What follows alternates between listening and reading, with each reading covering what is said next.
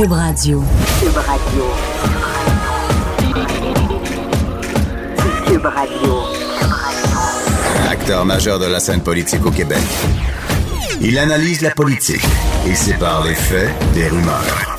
Trudeau le midi. Bon jeudi, on est le 21 mars 2019. Mon nom est Jonathan Trudeau. Bienvenue dans Trudeau le midi à Cube Radio.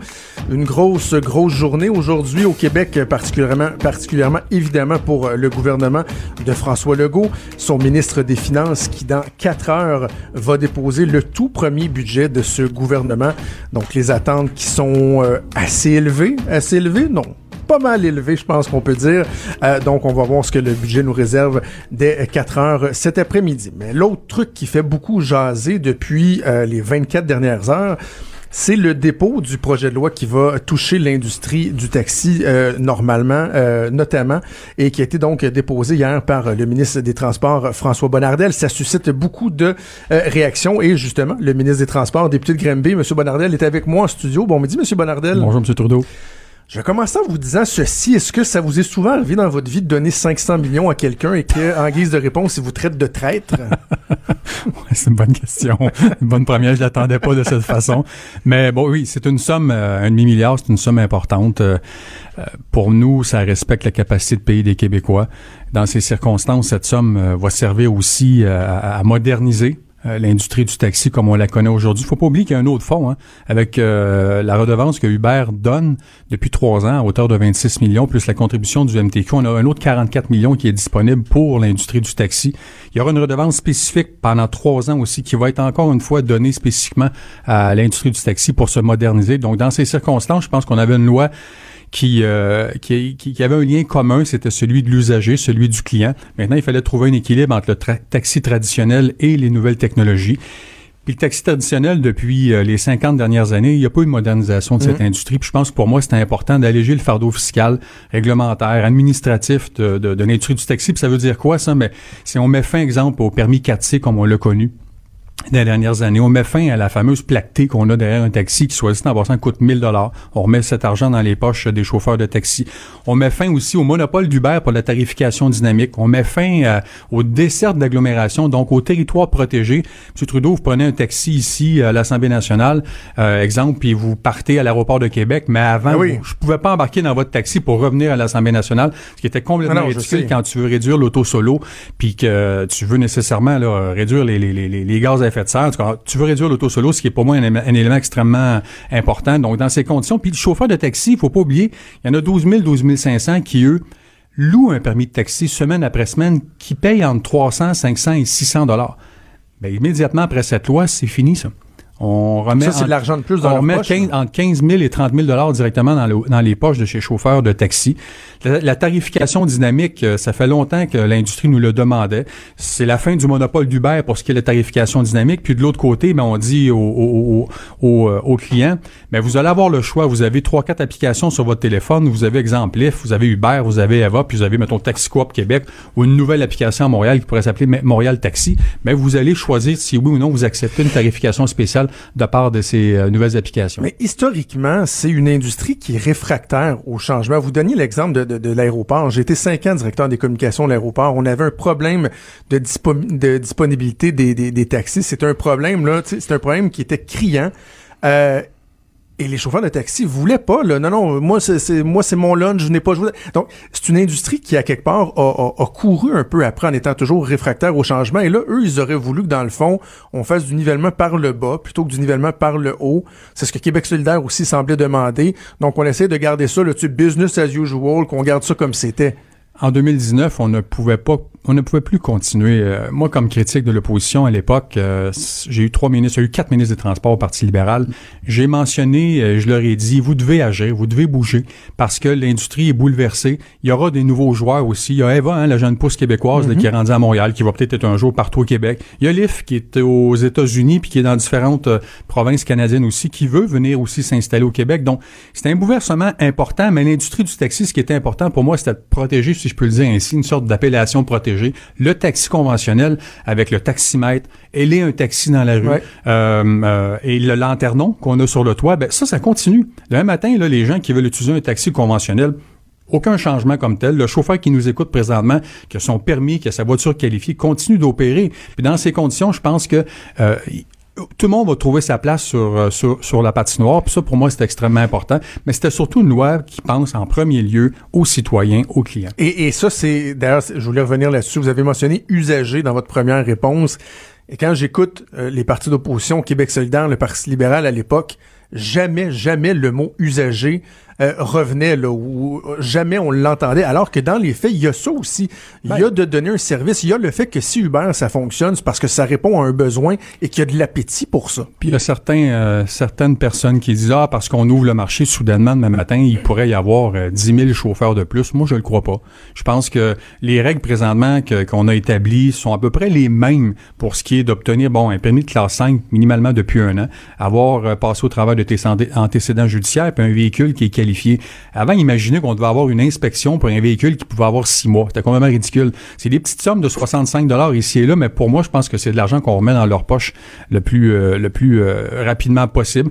Ce qui est bien aussi, c'est qu'après la loi, Immédiatement, la tarification dynamique va être applicable pour l'industrie du taxi qui utilise une application mobile. Mais il va y avoir une transition d'un an. Moi, je veux pas que dès le lendemain, les gros joueurs de l'industrie se disent ben on embarque partout sur le territoire, je veux donner une transition, puis je veux surtout dire à l'industrie du taxi, vous avez des sommes importantes, là, autant du côté du MTQ, autant du côté des compensations qu'on vous donne pour euh, vous, vous, vous mobiliser, vous consolider s'il le faut, puis créer un marché qui va être fort. Ils sont capables, l'industrie du taxi, demain matin, de se retrousser les manches, puis de dire voici, on s'en va, puis de regarder en avant. Mais moi, je pense qu'on est là pour les aider dans ces circonstances, puis de dire on avance avec vous. Bon, là, il y a la notion des quotas. Vous faites sauter les quotas, ce qui fait en sorte que ben, par le fait même, la valeur des permis va chuter. Et là, euh, il y en a qui vous accusent de, de, détruire leur fonds de pension. Certains dans le journal disaient, je vais être obligé de vendre ma maison à cause de ce que le ministre fait. Ça vient, ça vient avec cette portion de responsabilité-là lorsqu'on est ministre. Là. Euh, euh, vous, vous, réagissez comment? Vous répondez quoi à ces ben, gens-là? C'est certain que je suis sensible à cette, à cette réalité, à cette situation. Bon, la valeur des permis, voilà 10, 15 ans les gouvernements ne sont pas nécessairement responsables de cette spéculation. Ben, entre... Voilà, c'est la question que je voulais poser. Parce que certains disent c'est le gouvernement qui a amené les quotas, vrai, mais la valeur, donc le fait que les gens voient ça comme étant un fonds de pension, l'hypothèque, etc., ça, c'est pas le gouvernement là, qui, a, qui a pratiqué cette surenchère-là. Il y a des propriétaires qui en ont fait une business, là. puis je vais pas nommer personne, mais qui en ont fait une business Hmm. mmh. d'acheter des permis. Mais au-delà de tout ça, aujourd'hui, euh, un demi-milliard, un demi-milliard de compensation en à peine 12 mois, c'est des sommes importantes. C'est énorme. C'est énorme, puis ça respecte euh, pour moi la, la, la, capacité de payer des Québécois. Au-delà de tout ça, je pense qu'on redonne des outils, je le, je le répète, là, allègement réglementaire, administratif puis financier, c'est des sommes quand même importantes. Au-delà de tout ça, je le répète, là, le chauffeur de taxi, là, le qualifié traditionnel qui n'a pas de permis, là, le même matin, lui, il, a, il n'a plus à payer de somme d'argent par semaine. J'en lisais ce, dans le journal ce matin qui, qui veulent pas être nommés dans les journaux, là, qui veulent, hey, moi, nommez pas mon nom parce que j'utilise ouais. le permis de quelqu'un, puis je veux pas que le, le, mon, le, le ben oui, que le propriétaire soit fâché, mais à quelque part, ce gars, il se dit, hey, j'ai 15 000 immédiatement dans mes poches le lendemain de cette loi. Donc, je pense que c'est une transition qui va être importante, qu'il faut faire de bonne façon. Puis je pense qu'on a trouvé tous les éléments dans cette loi et qui, qui, qui va, qui va rendre heureux la majorité de l'industrie, les nouvelles technologies, puis de l'autre côté, encore une fois, une pensée spéciale au, à l'usager pour aux clients qui utilisent cette industrie. Sur la question de la tarification dynamique, il y a, il y a, il y a des points qui sont soulevés, par exemple, euh, étant donné que la tarification dynamique ne pourra pas s'appliquer lorsque vous euh, ailez un taxi, mais qu'elle le sera par l'application. Bon, euh, certains donnent l'exemple, par exemple, du jour de l'an où on imagine un chauffeur de taxi qui refuse de ramasser quelqu'un dans la rue parce qu'il peut pas booster son prix et qui attend d'avoir un, un, appel sur l'application. Êtes-vous sensible à ça? Bon, il y aura commission parlementaire et tout ouais. ça. Est-ce qu'on pourrait envisager une bonification, modification? Ben, Comment vous répondez C'est une bonne question. Certains disaient, euh, ah ben là, euh, le taxi que tu souhaites ailer dans la rue, le gars ou euh, la fille pourrait dire, ben non, moi finalement, je peux pas te prendre, je m'en même stationner un petit peu plus loin, puis j'attends que l'appel vienne oui, oui. Euh, de, de, de, de, de l'application mobile. Mais faut pas oublier que les gens qui utilisent ces applications, l'industrie du taxi, Demain matin, ils risquent d'avoir trois, euh, quatre applications sur leur téléphone. Exemple, TaxiCoop à Québec, une application qui pourrait naître demain, Montréal Taxi, Uber, euh, Eva tout le monde va être en compétition. Là. Si vous avez un transport à faire entre, je sais pas, moi, le centre-ville de Montréal puis le, le, le, euh, la, la, rive sud, ben vous allez ouvrir votre Eva, vous allez dire, ah, OK, ça me coûte 22 dollars. Euh, Uber me coûte 26. Puis tiens, euh, taxi, euh, taxi Montréal me coûte 21 dollars. Ben, vous allez choisir le moins cher. Vous allez peut-être même choisir Théo Taxi qui pourrait revenir aussi au monde. Si Théo Taxi avait eu cette loi, voilà, deux, trois ans, je suis persuadé qu'à Montréal, on aura encore, Est-ce que cette loi-là, euh, vous amenez le sujet, est-ce que cette loi-là, elle convient, M. Pelado? Vous l'aviez rencontré il y a quelques semaines, là, avant qu'il euh, envisage de, de- de déposer une offre pour euh, racheter Théo Taxi. Ben, il est venu me, il est venu me rencontrer nécessairement parce qu'il était intéressé à, à racheter euh, Théo Taxi. Dans ces conditions, j'ai répété le même discours qu'à tous les intervenants, les organismes qu'on a rencontrés dans les derniers mois. Voici où on s'en va sans donner les grandes lignes, mais je pense que tout le monde était conscient qu'on libéralisait dans une certaine mesure, on déréglementait le marché pour être capable de donner plus de concurrence et de transparence aux, euh, aux clients. Donc, encore une fois, les gens qui nous écoutent, ceux qui vont utiliser leur application euh, dans un an, ben, auront le choix de dire, moi, j'accepte cette tarification dynamique. On va la permettre immédiatement après l'adoption de cette loi à l'industrie du taxi qui utilise une application comme telle. Donc, je les invite, cette industrie, à se consolider et à mettre au monde ces applications. Ils pourront le faire rapidement puis répondre encore une fois à un besoin qu'eux demandaient parce que Théo Taxi aurait bien voulu le faire si quelqu'un avait voulu une Tesla. Ben, ça se peut que quelqu'un aurait voulu payer 10% de plus ou 15% de plus pour être dans un, dans un, dans un Tesla. Malheureusement, l'industrie ne le pouvait pas, la loi ne le permettait pas. Avant de vous laisser, je veux absolument qu'on se parle du dossier du tramway qui retient beaucoup l'attention. Et là, c'est pas uniquement un dossier qui est, qui est local, on en parle euh, à, à l'échelle euh, nationale. Euh, bon, il y a un différent avec le, le- le fédéral, j'en ai parlé souvent à ce micro. Et là, euh, il y a le ministre fédéral, Jean-Yves Duclos, qui hier a fait une sortie assez virulente en questionnant la volonté réelle de votre gouvernement d'aller de l'avant euh, avec le projet de tramway. Le leader parlementaire du PLQ, euh, Sébastien Prou, qui laisse à mot à peine couvert entendre que dans le fond, vous voulez abandonner le tramway pour privilégier le troisième lien. Elle est là, la volonté de, de- de- d'aller de l'avant avec ce Ben, vous savez, euh, le fédéral n'est pas très très clair pour ce qui est de son engagement spécifique au réseau structurant. Pour nous, euh, c'est un projet extrêmement important qui répond, qui est en action directe avec notre politique de mobilité durable, réduire le nombre d'autos, euh, euh, augmenter le transport collectif. Donc, 3 milliards de dollars, c'est des sommes importantes. On l'a promis dès le début que notre côté, c'était 1,8 milliard que nous allions mettre. Maintenant, bon, si on revient un petit peu en amont, euh, l'entente bilatérale intégrée qui a été signée par l'ancien gouvernement à hauteur de 5,2 milliards, qui est basée selon l'achalandage des, euh, des différentes villes. Comprenez que c'est Montréal qui a la grosse, as- grosse assiette, la plus grosse, la, gros- la grosse partie du, du, du, euh, de l'assiette. De l'autre côté, ben, Québec avait droit seulement à 412 millions. Quand on s'est rendu compte de ça, on dit, il y a un manque à gagner de 800 millions. Ben, Ouais. sur 800 millions, là, si vous me dites, va déshabiller lui parce qu'il faut rhabiller l'autre, ben, c'est un peu la même chose avec ce 500 millions additionnels sur la taxe, de la taxe sur l'essence que le fédéral nous dit, ben, allez piger là. Mais ce 500 millions, là, il est dédié à des municipalités. Là. Moi, j'ai vu des députés fédérales dans différentes cir- circonscriptions hier dire, ben, voici cette somme-là on- est à vous pour les Ben différentes oui. municipalités. François-Philippe Champagne, le ministre de l'Infrastructure, a été dire à l'Union des municipalités hier, on est donc bien fait, on donne 500 millions de plus. Mais de l'autre côté, en coulisses, il dit à votre gouvernement, mettez-les tout sur le tramway. Et voilà, alors là, j'ai des hautes instances qui nous disent, ben, l'argent est dédié pour le tramway. Ah oui, OK. Comment ça se fait que les autres députés euh, libéraux euh, du fédéral disent aux municipalités, ben, cette somme est dédiée, est dédiée à vous? Alors, encore une fois, il y a des incongruités sur la, la, la, la façon de faire. Euh, Je persiste et signe. On est toujours en discussion avec le, avec le, fédéral pour trouver des pistes de solutions, pour satisfaire encore une fois euh, ce, ce- projet et surtout la ville qui souhaite mettre de l'avant le réseau structurant. Maintenant, on, on ne baisse pas les bras. Je suis persuadé qu'on va trouver un terrain d'entente. Le premier ministre rencontre le maire Labombe à 14h30. Il sortira pas de là des, des, des grandes nouvelles. là. On fait le point, mais on comprend, que, on comprend que le problème est encore, ben, j'allais dire entier. Ils ont fait un petit bout de chemin, mais le problème, il, est encore là. Je suis en constante relation semaine après semaine avec le maire Labombe pour lui signifier où on en est rendu dans nos discussions, avec qui on parle aussi pour s'assurer et lui dire que ce dossier est important pour nous. C'est assurément le dossier le plus important au presse que j'ai travaillé dans les 4-5 dernières semaines avec le maire Labombe. Donc, encore une fois, pour nous, c'est un dossier important. On va évaluer toutes nos options avec le, avec le fédéral, avec euh, le maire, puis je pense que le premier ministre pourra vous revenir là-dessus. Il y a le tramway, il y a euh, les taxis, puis il y a l'Apollo. Ça, voulez-vous en parler ou ça va La être correct? Société des traversiers, oui, c'est ça. On travaille pour un bateau de relève. Est-ce que vous faites des cauchemars la nuit en passant à l'Apollo? Oui, quelquefois, là, c'est c'est- c'est une saga. C'est pas parce qu'on rit que c'est drôle, parce que... Non, je- je- parce que la, la, la, la, la situation pour moi, euh, j'étais pas fier, je suis pas encore fier de, de, de tout ça. Puis euh, je l'ai mentionné, on est en situation d'urgence. euh, voilà, voilà quelques semaines, quelques mois déjà, quand le FA Gauthier a été retiré de la flotte pour des réparations que vous connaissez. On avait 5-6 bateaux disponibles euh, sur notre, notre planche à dessin. En avait seulement un qui pouvait répondre rapidement à nos besoins à court terme, c'était l'Apollo. L'Apollo qui naviguait déjà entre Terre-Neuve et Québec. Il y avait eu une inspection, certification du fédéral en avril 2018. Et avant d'acheter ce bateau, je savais très bien que ce bateau, c'était pas le Queen Mary. Là. Qu'on avait Ah à, mettre, à mettre un peu d'amour dedans pour le mettre aux normes de la STQ. Mais on s'est dit, ce bateau va nous Ouais. donner un coup de main pendant 3-4 mois, le temps qu'il aille en cale sèche le 29 juin prochain, puis qu'on ait trouvé un bateau de relève. Et là, ben, les incidents, l'accident dans, le port de, de- de- de- dans le quai de Godbout, après ça dans le quai de Matane, et nécessairement les réparations majeures là, structurelles qu'on avait à faire suite à- au dernier accident et le rapport du BST, ben, vous en conviendrez que face à ça, euh, on a décidé de retirer le bateau complètement, et on n'a jamais, jamais, jamais voulu mettre en danger euh, la vie des usagers sur ce bateau. Ce bateau naviguait quelques jours avant qu'on l'achète. François Bonnardel, ministre des Transports, merci beaucoup d'être passé. Puis, je, des fois, je suis dur avec les politiciens, mais j'ai envie de vous dire bravo pour le courage pour le projet de loi sur euh, les taxis. C'est un projet de loi qui a toute euh, sa pertinence. Merci, lâchez pas. j'apprécie. Merci, Merci. M. Bonnardel. On fait une pause et on revient. Le retour de Mario Dumont, l'analyste politique le plus connu au Québec.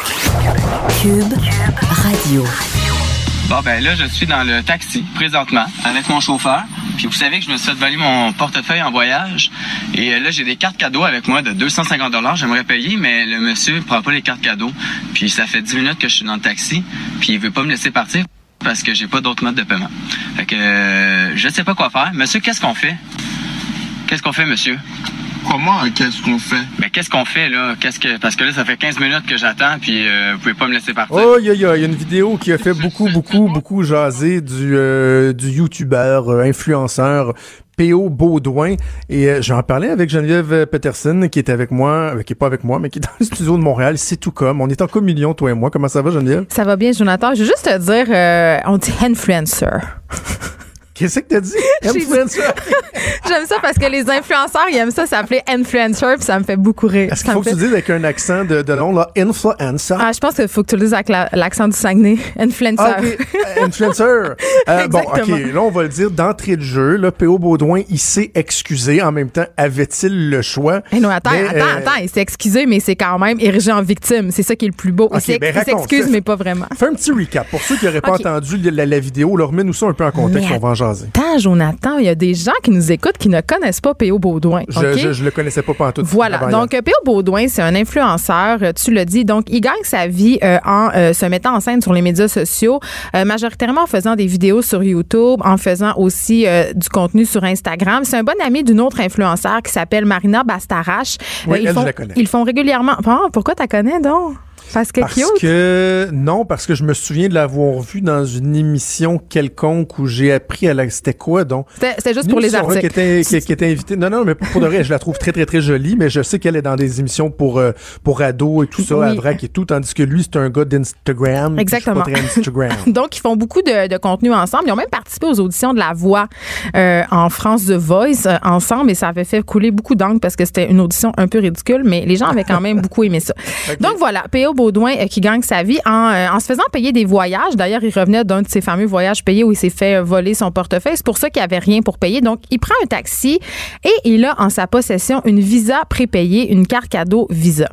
Et là, le chauffeur lui refuse le paiement et il commence à faire un- une story sur Instagram. Une story, c'est quelque chose que tu peux diffuser en direct. Là. On, on voit souvent des stories qui ne sont pas diffusées en direct et qui disparaissent au bout de 24 heures. Et là, bon, évidemment, il a mis ça sur les réseaux sociaux et ça a fait de neige.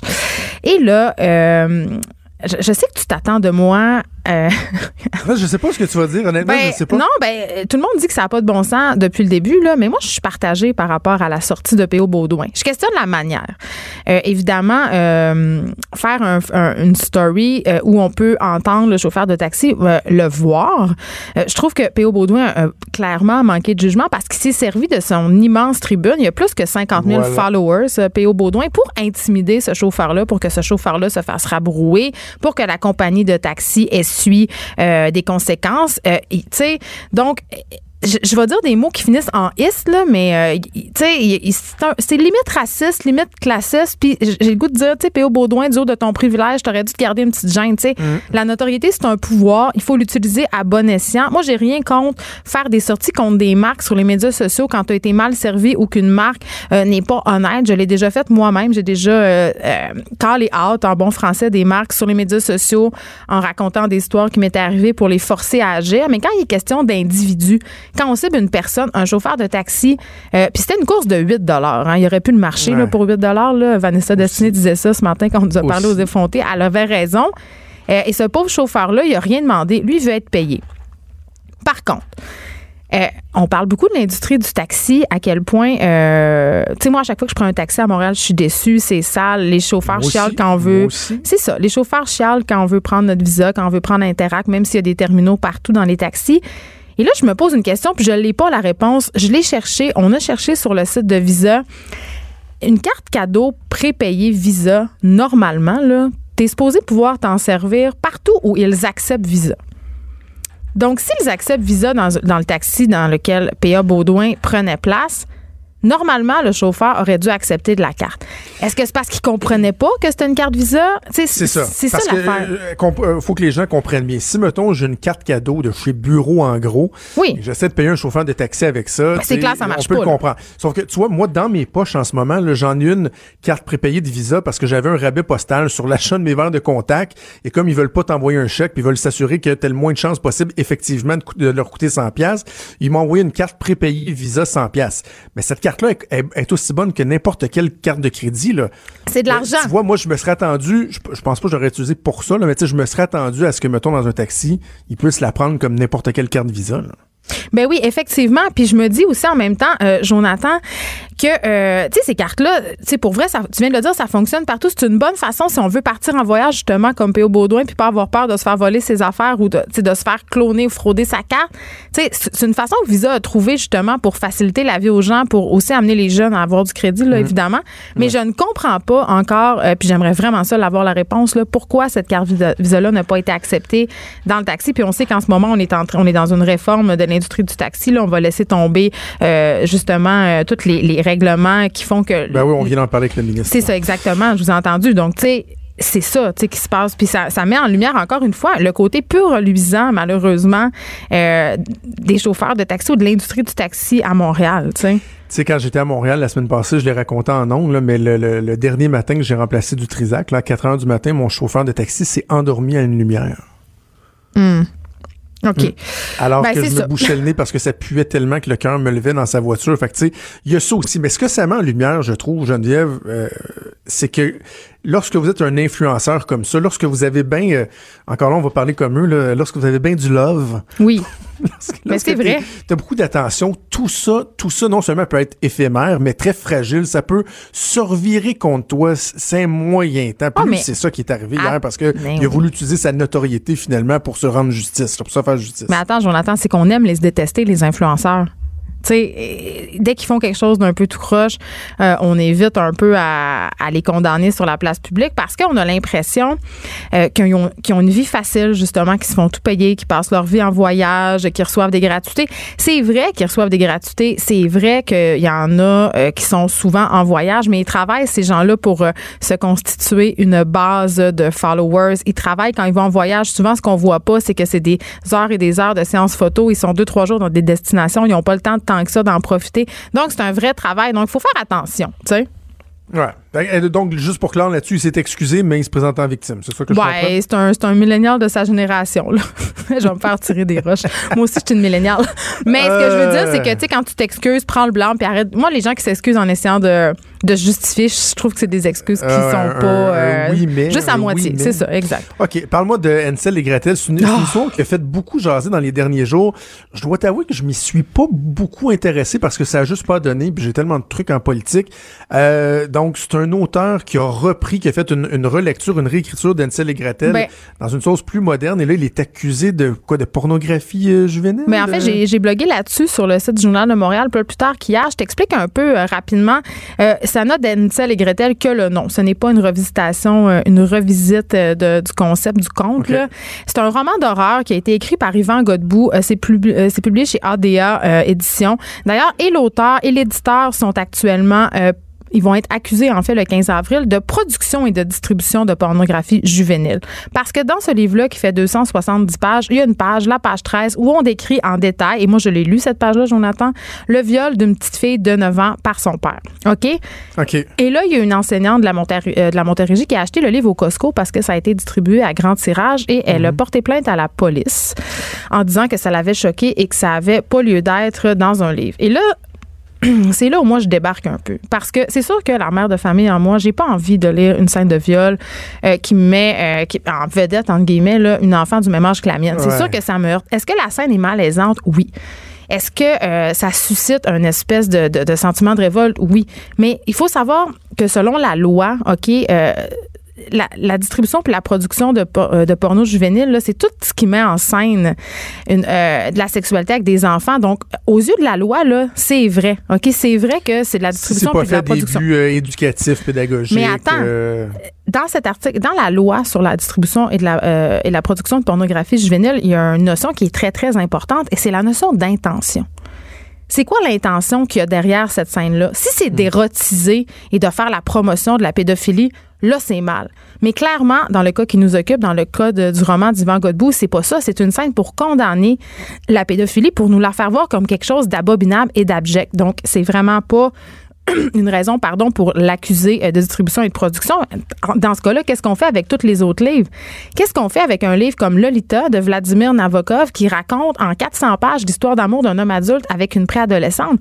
Qu'est-ce qu'on fait avec l'œuvre du Marquis de Sade au complet? Il y a des scènes de sexe avec des enfants là-dedans. Veux-tu en v'là? Qu'est-ce qu'on fait avec Le Grand Cahier d'Agatha Christophe qui est une lecture obligatoire au cégep?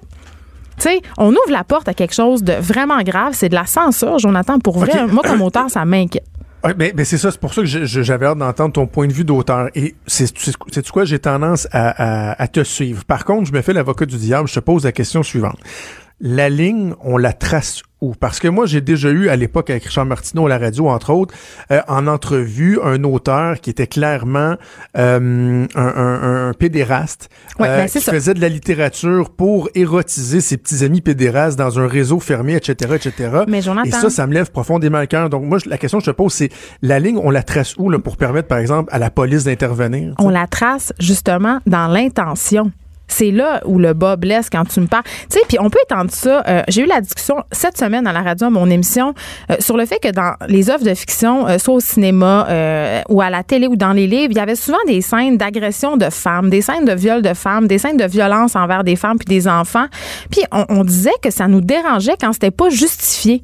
Sais, quand on sentait que dans l'histoire, c'était une espèce de retard dramatique euh, pour choquer, pour choquer, quand, quand tu sais, quand, puis qu'il y avait des intentions derrière qui étaient soit justement de rendre le viol comme quelque chose de correct ou d'érotiser cette affaire-là, mais c'est la même chose dans le cas d'Ansel et Gretel. C'est la même chose. La ligne, Sauf elle est dans l'intention. Sauf que c'est que ça peut être détourné. Puis euh, écoute, Ben là, euh, écoute, là, Jonathan, tant qu'à ça, tu vas me sortir euh, Attends, les gens attends, qui jouent à des jeux vidéo violents, Non, ils vont attends, tirer du quoi? monde. Sais-tu quoi? Je vais aller un peu plus loin. Euh, la semaine dernière, à un moment donné, je parlais avec Maude Boutet, puis on- on- je lui ai raconté une anecdote euh, personnelle, OK? Et j'ai été revisiter cette anecdote-là pour être sûr que je, j'avais pas erré. Et euh, ce que j'ai raconté, c'est que j'avais une tante qui était euh, photographe pour les studios Sears pendant de nombreuses années. Elle avait un poste de superviseur et tout. Et ça arrivait qu'il y avait des photos de notre famille qui étaient prises, qui servaient ensuite, pour faire leur publicité puis tout ça. Ouais. Et lorsque j'étais bébé, elle avait pris une merveilleuse photo de moi qui était couché sur une belle petite couverte en laine bleue, tout nu avec les petites fesses airs.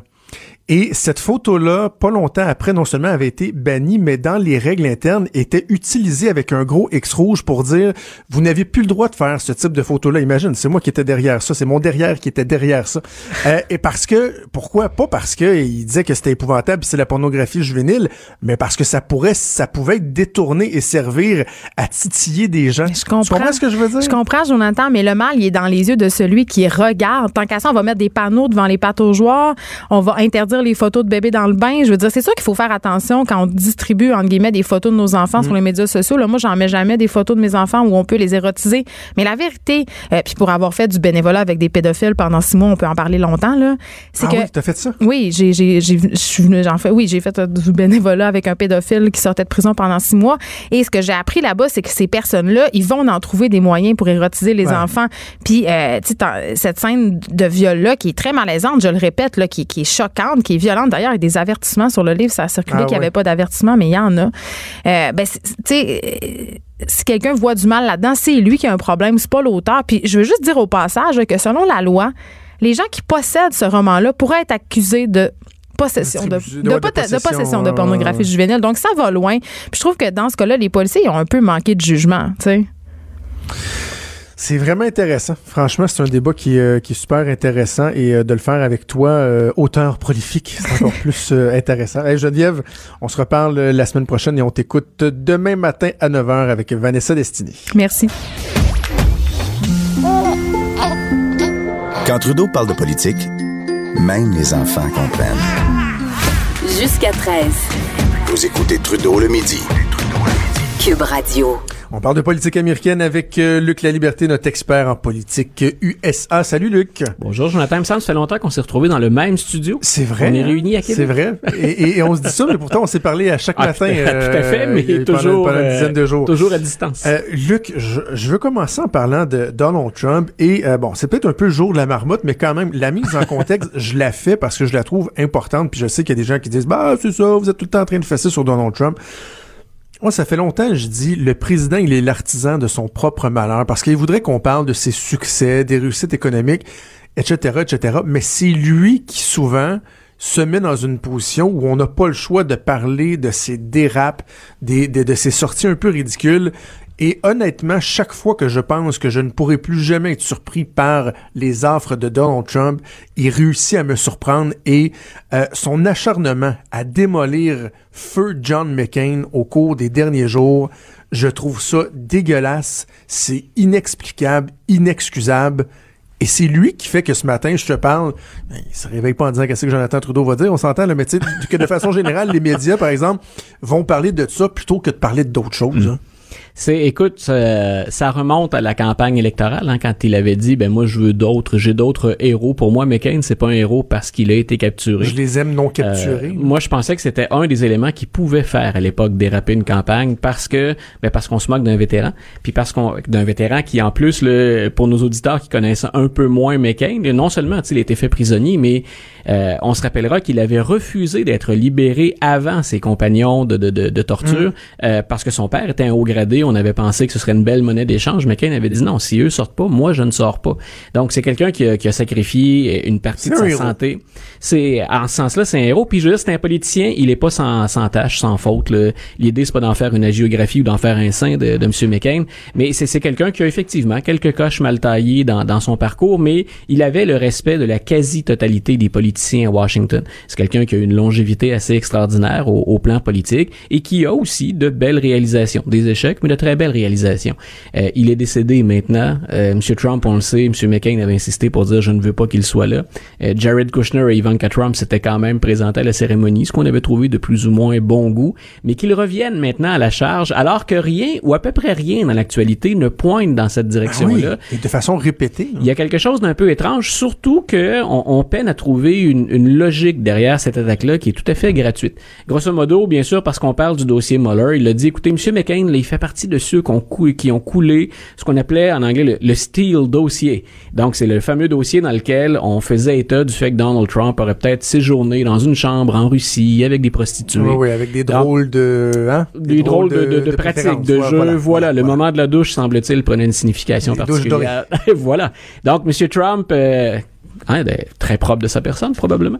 Donc, M. Trump qui, qui revient à la charge en disant, écoutez, c'est John McCain qui est derrière ça, puis moi, je ne l'ai jamais aimé. Euh, J'ai même autorisé ses funérailles comme il le souhaitait. et- mais ça fait trois jours qu'il n'en démarre pas. En fait, quatre. On est Mais rendu... pourquoi, pourquoi c'est revenu? Ben euh, voilà, on, on se demande, il y a peut-être quelque chose là-dedans qui est, euh, c'est pas vrai que vous allez me dompter, me mater, me faire entrer dans le rang. J'ai toujours été contre l'establishment et c'est pour ça que mes partisans me suivent, qui endossent mes politiques, qui m'appuient contre euh, contre vents et marées. Sinon, on voit pas euh, une distraction, mais une distraction de quoi? On parle quand même du rapport Mueller, ça s'en vient.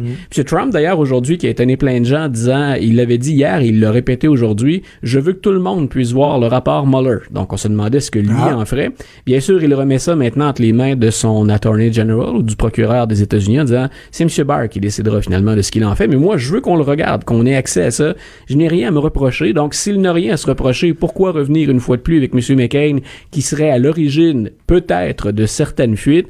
Donc c'était un peu louche et surtout ça nous entraîne toujours plus bas dans la politique américaine. Euh, ce sera quelque part la campagne 2020. Euh, L'image est pas particulièrement chic, mais une course, une course au cochon graissé.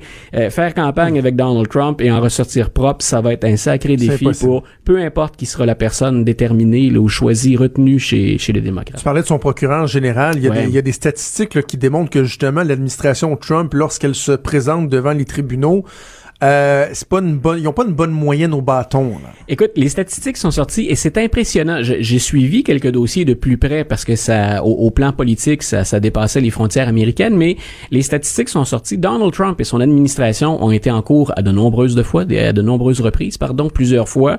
Euh, ils n'ont gagné en termes de procès. leurs arguments n'ont été retenus que dans 6% de tous les procès. Ils ont perdu ailleurs sur toute la ligne. Et on pourrait se dire, bon, il y a peut-être un biais, mais y a deux choses. Quand on analyse les, les, les- les motifs derrière pourquoi il a été battu, il y a, il y a deux grandes lignes qui ressortent clairement dans les échecs devant les différents tribunaux. On parle pas d'un ou deux juges, là, c'est les ramifications sont assez larges. Euh, dans un premier temps, quand on prépare les projets de loi, on se fout carrément de ce qui a été fait auparavant. Euh, Moi, je l'avais dit d'ailleurs, la première interdiction d'entrée pour des immigrants de pays euh, à majorité musulmans, là, j'avais dit son, son, son premier projet de loi, on s'attendait à ce qu'il soit rejeté parce que ça avait été bâclé, puis carrément, ça contrevenait à ce que les Américains avaient eux-mêmes écrit. Donc, dans un premier temps, il y a, ben, après moi le déluge, mais avant moi, il n'y avait pas grand-chose. Donc, euh, je me fous du contexte dans lequel le président doit travailler. Et dans l'autre, et ça, c'est peut-être un peu étonnant parce que c'est comme si on souhaitait se faire battre ou être démoli. Euh, le, travail au plan juridique a pas été fait. Donc, il y a à la fois l'intention, quelque part, c'est on, on va à contre à contre-courant de tout ce qui a été fait. Puis de l'autre côté, on s'assure même pas de faire le travail de manière professionnelle. et, et ça rassure les ça rassure quelque part les Américains qui se disent. Puis moi, je t'ai déjà expliqué que c'est une des choses qui me fascine de la période actuelle, c'est comment le système peut-il réagir et s'adapter à quelqu'un qui justement défie toutes les conventions? Est-ce que le système américain peut résister à ça? On voit maintenant que c'est possible au plan politique parce qu'il y a la Chambre des représentants où on retrouve des démocrates. Donc là, on a un jeu, on a un contrepoids des pouvoirs. Républicains et démocrates se partagent chacune des chambres, mais les tribunaux font le travail. Donc, tu es en train de me dire que dans euh, l'imaginaire collectif, les gens peuvent peut-être se dire Ouais, ouais, il est, tu sais, il est, il est bizarre, notre président, mais en même temps, euh, bon, tu sais, on n'a eu pas ça qui brasse les affaires, Oui. on en a après les médias.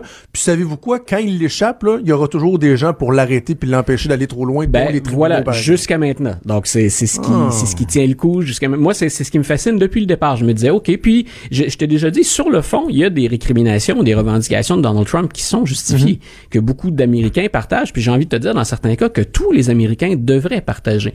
C'est dans la manière de faire, Mm. c'est dans le non-respect des, des adversaires, le non-respect des lois, des conventions et de la Constitution à certains moments. Donc de voir qu'effectivement, si les Américains décident de lui offrir une opposition en votant plus démocrate pour la Chambre des représentants, et si les tribunaux sont effectivement euh, bien séparés hein, du, de l'influence de l'exécutif, M. Trump, on est en mesure de canaliser parfois ses dérapages. Il peut faire encore beaucoup de dommages. Le président a des pouvoirs qui lui reviennent de plein droit, euh, qu'on ne remettra pas en question, mais en même temps, on voit que là, il y a un équilibre. Ça a été pensé comme ça à l'origine, puis ben, il semble que ça fonctionne. Pour l'instant, en tout cas, ça fonctionne toujours. On parlait des démocrates euh, Oui. un peu. Euh, Est-ce que good old Joe Biden pourrait sortir un, un- un lapin là, de, de, de, de son chapeau en annonçant sa candidature? C'est ce qu'on prévoit peut-être? ça fait jaser puisqu'il euh, le, le- le dernier tour de force que on dit que son équipe prépare quelque chose actuellement, il se lance, semble-t-il. Il y a peu de gens qui mettent ça en doute. Ce qu'on serait à peaufiner maintenant, c'est comment on le lance, Joe Biden. Et on sait qu'il a la notoriété, mais comme plusieurs, certains se disent c'est une autre génération. Puis dans un parti démocrate qui met l'accent sur l'ouverture, sur la diversité, sur les minorités, sur les femmes, euh, choisir un homme blanc de 76 ans, on est un peu à côté de la coche en très mauvais français. Donc, euh, M. Biden et son équipe soupèsent la possibilité d'annoncer sa candidature et celle tout de suite de sa colistière, parce que ce serait une femme. Et M. Biden dit, OK, vous m'attaquez finalement, ou vous pouvez me reprocher d'être un homme blanc de 76 ans. OK, je vais choisir une femme noire, une femme noire de 45 ans, euh, qui est une vedette montante du Parti démocrate. Donc, je vais chercher la jeunesse, je vais chercher une femme, je vais chercher la diversité culturelle. Donc, il aurait arrêté son choix, ou encore c'est un ballon d'essai en se disant, voyons ce qu'en pensent les gens, puis on ajustera le tir avant de, de faire l'annonce officielle. Mais donc, il va choisir Stacey Abrams, qui s'est Hmm. démarquée aux dernières élections de mi-mandat. On, est, on élisait en même temps des gouverneurs dans les États, et elle a chauffé le républicain en Georgie. Et ça, c'est drôlement étonnant. Pour les démocrates, c'est peut-être rassurant. Ça veut dire que dans le Sud, il y a des percées qui sont possibles, mais elle est venue bien près euh, de tasser le républicain qui, euh, qui, qui, qui lui faisait la course. Et Madame Abrams, ben, elle est, euh, elle est agréable à entendre parler, elle est charismatique, c'est quelqu'un de très articulé, elle est très motivée. Donc, on dit même que c'est fait. Il y a eu des- au moins deux rencontres entre les conseillers de Biden et Madame Abrams. Voyons voir maintenant si ça va se matérialiser. est-ce que ça s'est déjà vu d'annoncer son coulistier ou sa coulistière alors que les primaires sont même pas débutées? Voilà. Là, vous êtes non seulement vous n'êtes pas encore le candidat pour le parti, mais la course qui va mener à ça, les, les, les, primaires sont même pas débutées. Ça, ça s'est-tu déjà vu? Voilà, non, on fait pas ça habituellement. Puis il faut, faut rappeler aussi aux auditeurs que c'est relativement court dans l'histoire américaine, la période où on fait des caucus et des primaires. Là. Essentiellement, on est dans les années fin des années 60, début des années 70. Mais habituellement, on laisse aller les caucus, les primaires, puis on regarde ce qu'on identifie comme faiblesse chez notre candidat ou notre candidate, mais Pour essentiellement, essayer d'aller trouver ça, ben voilà, par, dans ben, le par exemple. Obama a tardé à l'annoncer, mais il l'avait fait quand même euh, assez tôt dans la campagne, mais il a, il a donné le nom de Joe Biden en disant, vous me reprochez mon inexpérience, Hmm. je vais chercher l'expérience de Joe Biden, surtout en politique étrangère. Euh, Madame Clinton avait tenté de faire la même chose aussi en allant chercher Tim Kaine. Donc, on, on va chercher des candidats pour compenser, puis on attend habituellement justement de voir comment on va affronter euh, les, les- les adversaires pendant la campagne, puis ce qui va ressortir comme faiblesse ou encore comme zone géographique qu'on peine à couvrir. John Kerry, par exemple, avait eu des problèmes parce qu'on l'identifiait à une certaine élite de la côte est américaine. C'est pas pour rien qu'il était allé chercher John Edwards, qui était un homme blanc, mais du sud, donc il venait de la Caroline.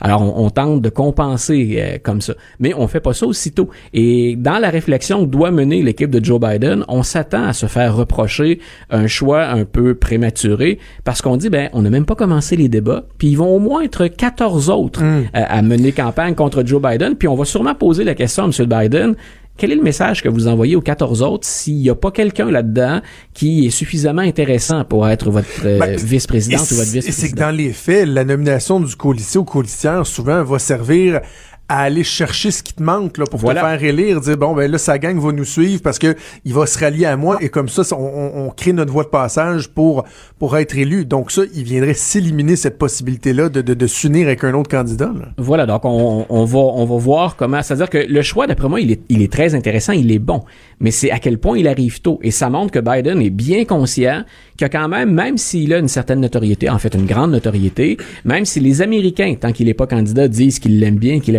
parce qu'habituellement les chiffres baissent. Quand vous devenez l'adversaire pour les républicains, on- a tendance à moins vous aimer un petit peu. Madame Clinton a vécu ça euh, avant M. Biden, mais ça montre à quel point il est conscient de ce qu'on pourrait lui reprocher ou des angles d'attaque de ses adversaires. Donc, est-ce que c'est trop tôt? Euh, je trouvais ça drôlement intéressant quand la nouvelle est sortie. Et le choix de Mme Abrams, il pourrait très bien se justifier. Est-ce qu'il est crédible? Parce que tu dis, bon, il, il y a sa notoriété euh, qui, qui est bien établie. Écoute, il a été vice-président pendant huit ans, il était déjà connu. Mais est-ce qu'il est euh, crédible comme un candidat euh, à la présidence? Parce que, tu sais, moi, j'ai en tête, là, peut-être, euh, probablement que tu avais déjà vu ça dans, dans le temps qu'Obama a quitté les Joe Biden memes, là, qui m'ont fait me rouler à terre à fait, tellement. C'était vraiment savoureux. Écoute, c'est des donc, pour le pour le bénéfice des gens, là, tapez Joe Biden meme sur Twitter entre autres, c'est des images de temps où on voit euh, Biden avec Obama, puis là il y a des petites bulles, puis on fait dire quelque chose à Biden, puis c'est toujours il passe un peu pour un clown, Et, un et peu, Ba- un peu Ba- idiot là. Ba-. Biden a l'air d'un gamin malicieux. là. Il a l'air de Oh l'enfant oui, qui voulait faire des mauvais coups quand voilà. Trump était pour. Écoute, c'était très, très, très drôle. Mais il y a donc ce- ce- ce- cette image-là qui est quand même assez présente Ouais. autour de lui.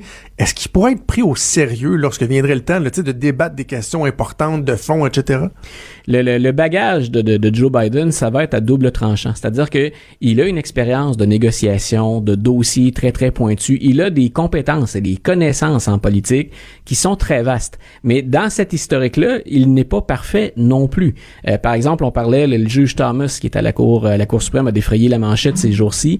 Euh, ben, quand on a fait la nomination du juge Thomas, il était par une femme accusée d'agression sexuelle, Biden avait pris finalement la défense ultimement de, du juge Thomas. Donc aujourd'hui, quand on dit ben j'interviens pour le, le, le, hashtag MeToo pour le mois aussi, ben écoutez, M. Biden, dans votre passé, il y a d'autres bourdes. C'est quelqu'un qui aime bien être sous les projecteurs et qui parle beaucoup, M. Biden.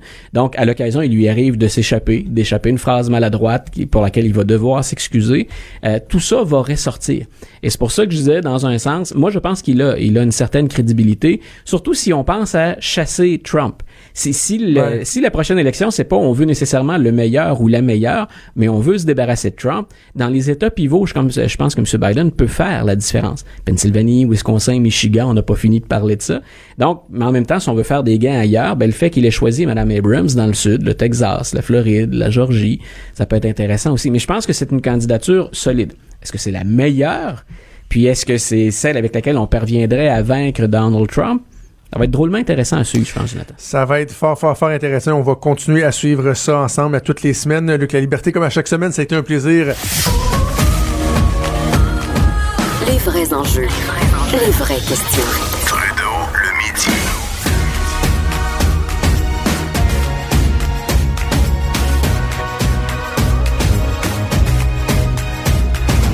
Cube Radio.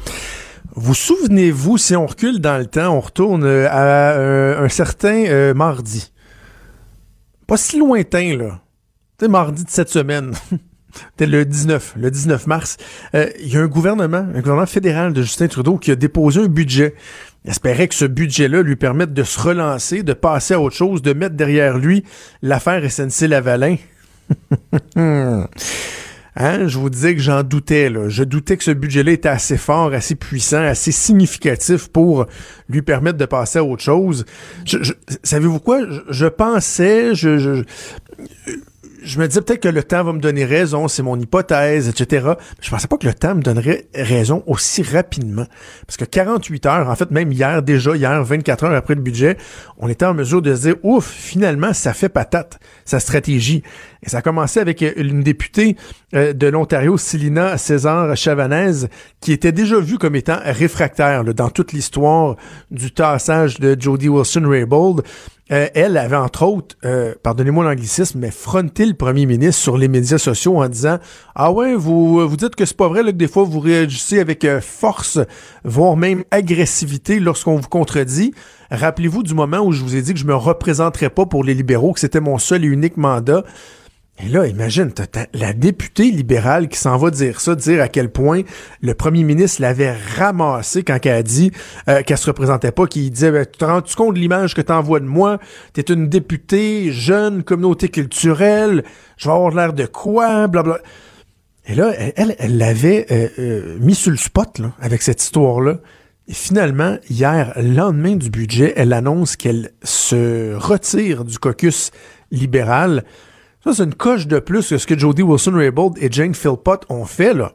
Elle se retire carrément du caucus pour siéger comme indépendante. Mais quel, quel gifle au visage de Justin Trudeau, encore une fois, qui démontre que son leadership est carrément fragilisé. Alors là, hier, on se dit, ouais, finalement, hein, on n'est pas sûr que ça a marché, l'histoire du, du budget et tout. Et là, ce matin, publication dans la revue McLean's. Ah, cette méchante revue qui a déjà fait une couverture avec le bonhomme carnaval, puis le cash, puis blablabla.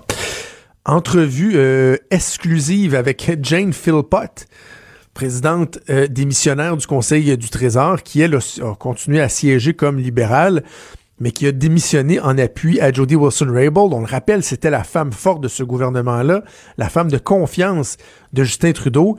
Et là, il accorde une longue entrevue à Paul Wells du McLean dans laquelle elle dit que je pense qu'il y a davantage à raconter dans cette histoire que ce qui a été dit. En anglais, là, there's much more to the story that needs to be told. Donc, elle, dans le fond, elle, se dissocie de ses collègues libéraux qui disent Oh, on a mis fin à ça, le comité permanent de la justice, l'enquête, blablabla. Là. Le premier ministre l'a dit, on l'avait laissé parler, là, la Jodie, la fatigante, puis hein, on, est prêt à passer à d'autres choses. Jane Philpott, elle a dit non, non, non, non. Elle dit, moi, je me promène, je parle à mes, euh, à mes électeurs, je parle aux gens dans la rue, puis ils me disent, non, on n'a pas toute la vérité et on veut savoir la vérité. Ouch, ouch, ouch, ouch, ouch. Et elle, elle dit, il y a carrément eu, euh, elle dit, j'ai le sentiment qu'il y a des preuves euh, qu'on a tenté d'interférer politiquement avec le système de justice, ça fait très, très mal. Ça fait très, très mal. Et là, pendant ce temps-là, vous avez SNC-Lavalin hier qui sort en plus en disant vous savez quoi? Euh, nous, là, on n'a jamais euh, dit au gouvernement du Justin Trudeau que euh, si SNC devait faire face à la justice, ça se traduirait par une perte là, nette, fret sec de 9000 emplois. On n'a jamais dit ça. Ce qu'on leur a dit, c'est que ça se pourrait que, bon, euh, euh, ils passent aux mains de nos compétiteurs. Donc, ce ne serait pas des emplois perdus, mais juste plus peut-être avec SNC-Lavalin. C'est ce qu'il laissait entendre. Ah, tiens, tiens. Pourtant, le premier ministre nous a toujours dit que c'était pour sauver des emplois qu'on faisait ça. Alors vraiment, ça va, euh, ça va de mal en pis pour le gouvernement Trudeau. Et euh, je voulais vous faire sourire un peu parce qu'il y a un article qui m'a bien fait rire ce matin. Euh, il y a un truc qui s'appelle euh, l'Institut Ethisphere, tu comme atmosphère, mais éthis, éthique, Ethisphere, quel beau jeu de mots. C'est basé en Arizona. Et il y a les qui est organisé donc par ces, gens-là, les World's Most Ethical Companies, comme un palmarès. Il y a des prix qui sont donnés. Et on a, on a donné à SNC Lavalin l'attestation Compliance Leader Verification, qui est un prix dans le fond pour dire qu'elle s'est distinguée par son programme d'éthique et de conformité. Excusez, là, mais je trouve ça très, très drôle. J'aimerais qu'on nous explique là, du côté de Ethisphere euh, comment on en est, arrivé là. Est-ce que c'est parce que SNC Lavalin s'est rendu compte au cours des dernières années, hein, dans son programme d'éthique et de conformité, que euh, d'allonger 30 millions de dollars pour acheter un yacht, un gros yacht de 30 millions, aussi gros qu'un paquebot pour le fils d'un dictateur sanguinaire en Libye, pour obtenir des contrats là-bas, quelqu'un qui a dit Hey gang, c'est-tu éthique ça? C'est-tu correct qu'on fasse ça? On l'a fait, mais c'est-tu correct? Et là, il y a un autre qui a renchéri. Non, non, t'as raison, ça, c'est pas correct. Mais savez-vous quoi? Moi, je me suis rendu compte que ce même fils de dictateur sanguinaire-là, là, euh, pendant des mois, on a déboursé des millions pour l'accueillir ici au Canada euh, en lui payant des prostituées. Ben oui, il se faisait venir, il aimait ça, pauvre. Il aimait ça, 3, 4, 5 prostituées avec le vin, les soupers, etc. Puis nous autres, on payait ça. Ouais, paye, paye, paye, paye, schling, schling, schling. On paye parce que de toute façon, on reçoit des contrats. Hey gang, c'est-tu éthique ça? C'est-tu conforme? Hey, on a donné 30 millions, je pense, en pot de vin au CUSUM là, pour avoir euh, le contrat du CUSUM à Montréal. C'est-tu éthique ça? On va peut-être se questionner là-dessus. Et là, il y, a cet organisme-là qui dit Ah oui, bravo, bravo. SNC Lavalin, franchement, là, vous êtes sa coche. On est fiers de vous. Un exemple, un modèle à suivre. Ah, c'est ridicule, ridicule. Grosse, grosse journée euh, euh, qui va se poursuivre avec la présentation du budget Legault. C'est à 16 heures, euh, donc ça va se faire. Antoine Robitaille s'en vient d'ailleurs avec sa joyeuse bande de vadrouilleurs. vont sûrement parler des attentes envers ce budget-là. Et nous, demain, assurément, on va en parler. Luc Godbout qui va être avec nous donc pour revenir sur ce budget-là en espérant que vous ne serez pas trop déçus. Cube Radio.